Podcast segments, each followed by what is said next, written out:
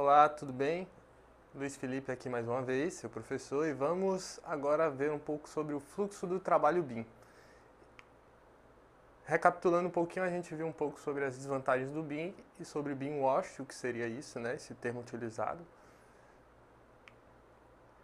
E nessa aula nós vamos ver um pouco sobre os níveis de maturidade da metodologia BIM, né, até quando essa adoção vai, e os níveis de desenvolvimento dos modelos em BIM, e falar um pouco sobre o fluxo de trabalho em BIM, que ele é muito também particular dependendo do projeto, né? Mas a gente vai ter uma visão geral, mais ou menos, de como se dá o fluxo de trabalho em BIM. Bem, falando um pouco sobre os níveis de maturidade BIM, ou BIM Levels, como normalmente são chamados, ele basicamente são os níveis de maturidade de uso da metodologia nos projetos de construção. E você tem quatro níveis, né? O nível zero, que seria o pré-BIM, né? onde existe uma baixa colaboração. Então, seria basicamente a metodologia tradicional aplicada, onde você tem um foco muito na documentação, né? E não no projeto em si. E e aí a gente tem o BIM Level, do, level 1, onde a gente já tem aí uma colaboração parcial entre os, os participantes do projeto. É, a modelagem já é baseada completamente em, em objetos, né? você já trabalha com softwares BIM. Contudo, você ainda tem algumas limitações enquanto à automatização de processos. Você pode até automatizar um detalhe, outro, uma quantidade, etc mas ainda assim você não entrou nas dimensões 4D ou 5D, né, propriamente dita, fazendo orçamentação e coisas desse tipo, né, planejamento. E aí a gente tem um BIM Level 2, que é onde a gente já tem aí uma colaboração completa, é, o que não seria necessariamente uma interoperabilidade, mas um trabalho de forma colaborativa, pode ser baseado em um arquivo, em um servidor, então você tem aí já as dimensões 4B, 4D e 5D sendo abrangidas, né? E também a parte de clash detection, que a gente vai falar também um pouco mais sobre isso, é, que são a detecção das interferências do modelo, né?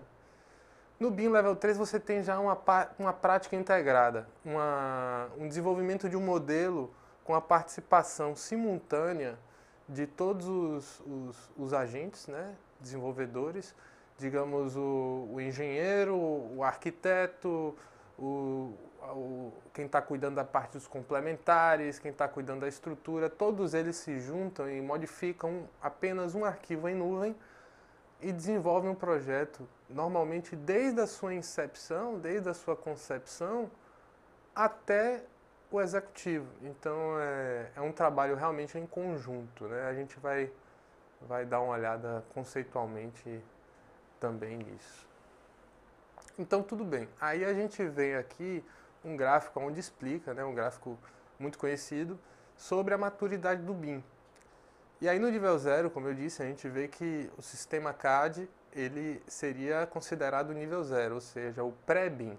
Você ainda não está trabalhando com BIM, mas é a partir daí que você vai é, iniciar, né? E aí a gente tem o nível 1, onde normalmente as pessoas usam muito, é o mais comum, né? As pessoas utilizarem softwares BIM para extrair dados 2D, é, documentação, etc. E já melhora muito né, os processos da empresa normalmente, já, já existe uma agilidade muito maior, principalmente na, na parte de correção, né? Quando existe alguma correção a ser feita, é, mesmo no nível 1 você já sente uma diferença muito grande de agilidade é, na aplicação da metodologia BIM. Né? No nível 2, novamente, a gente tem aí uma prática colaborativa. É, perceba aqui que a gente tem nesse gráfico em específico é, o tipo de ferramenta e documentação que, que é gerada e a gente pode perceber que no 2D CAD a gente tem muito mais papel, né? Enquanto aqui a gente tem arquivos, né? E, e não existe muita troca de papel. Por quê? Porque no CAD pô, eu vou fazer o projeto arquitetônico, aí vou passar para o engenheiro fazer o estrutural, e vou passar para... Né? Aí fica aquele vai e volta de projeto. Então o BIM ele soluciona isso de maneira tecnológica com a, com a nuvem, né? com o arquivo em nuvem, e, e com interoperabilidade ou colaboração. Né? Seja qual for a forma de vocês trabalharem esses projetos, é, com certeza você vai ver muito mais vantagem, vocês verão muito mais vantagens né, em, em, trabalhar dessa maneira. E no nível 3, que seria o IBIM, né, como o autor dessa imagem sugere, que seria o BIM interoperável. Né? Então a gente tem aí todos os processos cobertos, né, desde a gente é, desde a concepção, construção e operação da edificação. A gente também tem nesse nível 3 aí é, a, o que seria o 7D, né? A gente já iria até a dimensão 7, é, porque a gente aí já tem a, incluso a, a, gestão do facilities, né? A gestão do ativos da, da construção e uma interoperabilidade muito maior, né? Então a gente já faz uso ali de, de arquivos interoperáveis, a gente tem aqui o IFC, etc, e outros tipos de arquivos também. E vamos lá. Bem, nível de maturidade vimos, agora a gente vai ver um pouquinho sobre o nível de desenvolvimento ou nível de detalhe, né? Em inglês, level of development, que é, exatamente nível de desenvolvimento, né, a tradução. E basicamente os níveis de desenvolvimento vão determinar e caracterizar o quanto foi desenvolvido aquele modelo BIM, né? aquele, aquela família ou objeto, ou até o modelo ou projeto como um inteiro. Né? Existem, ele é aplicável tanto a, ao nível projetual quanto também ao nível micro, que seria os objetos. Né? O quanto você vai detalhar esses objetos. Então aqui a gente pode ver uma, uma imagem onde a gente consegue ver claramente o que significa o Level of Development, é, sendo que normalmente cada, cada autor tem uma forma de caracterizar. Tem uns que levam do 200 aos 600, tem uns que vai de 100, 200, 300, 400, tem uns que tem 350, tem uns, uns, níveis de desenvolvimento que normalmente são determinados, né?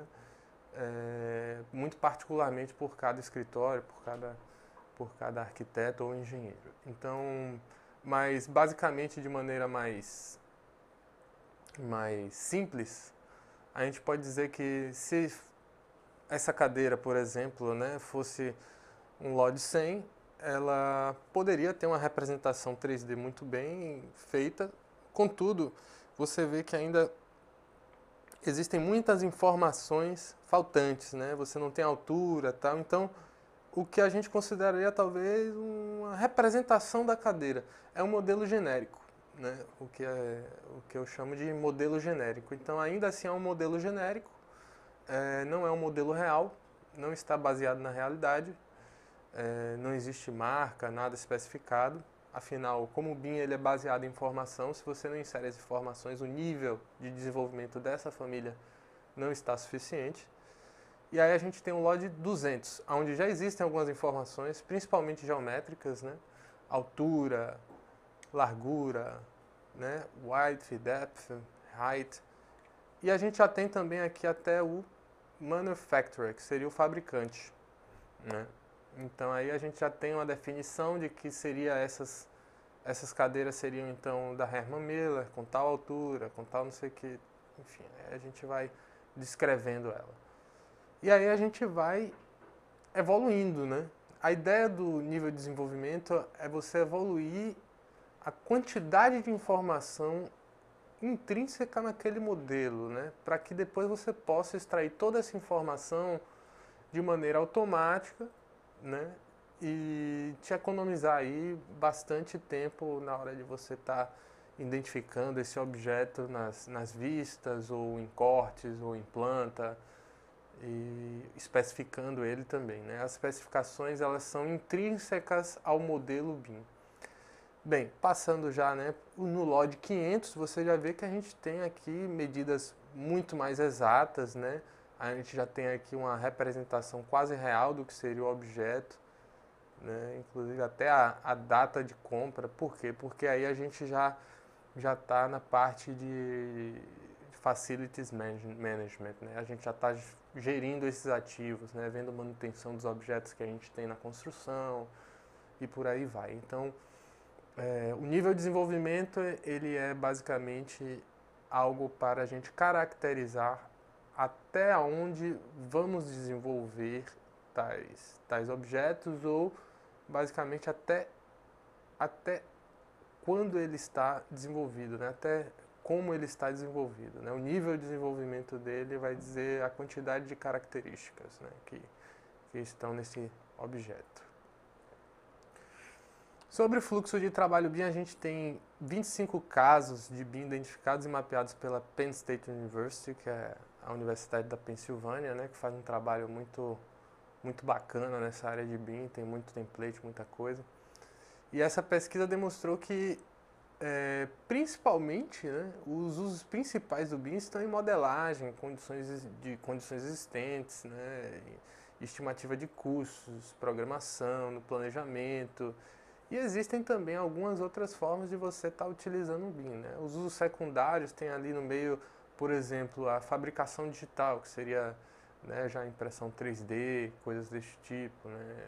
impressão com com, utilizando aí métodos industriais né, e, e tecnológicos. Né.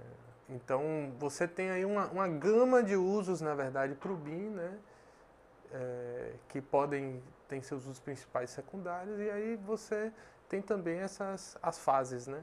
Normalmente essas, esses usos eles se dão por fase, se não por fase, por toda a, a, a o projeto. Né? Normalmente a modelagem, por exemplo, é, é o caso. Né? Na modelagem você vai desde o planejamento até a operação. Então você basicamente vai, vai estar modelando em BIM o tempo inteiro durante todo o projeto. E aí a gente tem as outras atividades que são né, exercícios usos. Né? Bem, o que eu queria dizer de interoperabilidade é basicamente isso, né? Uma maneira mais prática da gente visualizar as vantagens da interoperabilidade através dessa imagem. A gente pode ver que no intercâmbio de projetos 2D existe uma troca quase que manual, né? Obviamente que não manual, mas quase que né, bagunçada, é, é quase um caos, digamos assim, né? Da gente passar projeto para um, projeto para outro, e aí vai fazendo para não sei o que, para depois a gente fazer detecções de interferência, etc. Enquanto no BIM você tem um modelo em nuvem centralizado, onde todos os participantes do projeto né, e colaboradores têm acesso a esse modelo e dessa forma podem modificá-lo. Né? Tudo isso, todas essas atividades ficam registradas também, então é, é muito bacana porque a gente consegue uma agilidade muito maior. Né? Então, para a gente explicar o fluxo BIM, a gente tem que entender principalmente isso no início. Né? Que o BIM ele não, não é um, um, fluxo de trabalho que seria quase em cascata, ele é, ele é, um, é um fluxo de trabalho quase que contínuo, né? com todos os participantes. Aí, obviamente, vai depender, de como eu falei, dos níveis de maturidade em que é, esse projeto em BIM está sendo desenvolvido. Aqui a gente tem um modelo de fluxo de trabalho, né? É, é baseado em um modelo centralizado de informação na construção. E a gente pode ver que, obviamente, a gente tem as fases iniciais de um projeto, onde a gente vai fazer o programa de necessidades, a gente vai é, fazer o estudo né, também, fazer um projeto conceitual, e aí ter o feedback, planejar a modelagem, fazer toda a gestão. E nessa tabela a gente pode ver aqui que existem os participantes, né? Onde você tem um coordenador BIM, você tem é, outras pessoas aqui, o arquiteto tal. Então, assim, basicamente o fluxo se daria quase que completamente com a participação dessas pessoas, tá vendo aqui, ó?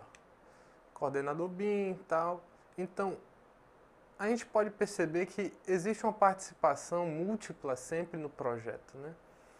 É, e que à medida que a gente vai desenvolvendo ele, né? E aí a gente tem as fases também aqui em cima, né? o estado estudo preliminar, projeto, detalhamento, documentação, construção, operação. À medida que a gente vai desenvolvendo ele, é, a complexidade do modelo e a quantidade de informação realmente fica assim muito grande. Né? Então é, é muito importante uma participação ativa de todas as pessoas né? no, no projeto. Então é, a gente pode dizer que um fluxo BIM ele não só é interoperável, como também ele, ele é muito mais ágil né, do que o normal e que ele vai abranger aqui, no caso, até a operação, né, que seria a parte de gestão de ativos, onde a gente vai ter aí a manutenção da edificação construída. Né. Esse gráfico a gente dá uma comparada aqui como é o método tradicional, como é o método integrado, e a gente pode ver claramente que é, a participação ela é desde o início, desde a conceituação e anteprojeto do arquiteto, do engenheiro e do construtor, os subempreiteiros. Né? A gente tem aí desde o anteprojeto essa caminhada sendo feita no projeto integrado. Né? A gente pode ver aqui. Então, e no projeto tradicional a gente vê que é, é um, uma metodologia que se desenvolve muito mais em cascata, né? Eu faço uma coisa que passa para o outro, que vai dando andamento e ele me passa e a gente vai tendo essa troca de informação. Para assim a gente ter uma visão melhor sobre todos os fluxos, até porque os fluxos eles se diferenciam dependendo do projeto, eu recomendo para vocês a leitura do volume 4 da coletânea da CEBIC, onde lá você tem diversos fluxos muito bem detalhados, muito bem feitos assim para dar uma olhada, dar uma estudada e quem sabe até implementar isso aí na sua construtora, na sua empresa, no seu estúdio de arquitetura ou incorporadora. Né? E é isso aí, nos vemos na próxima aula e até mais.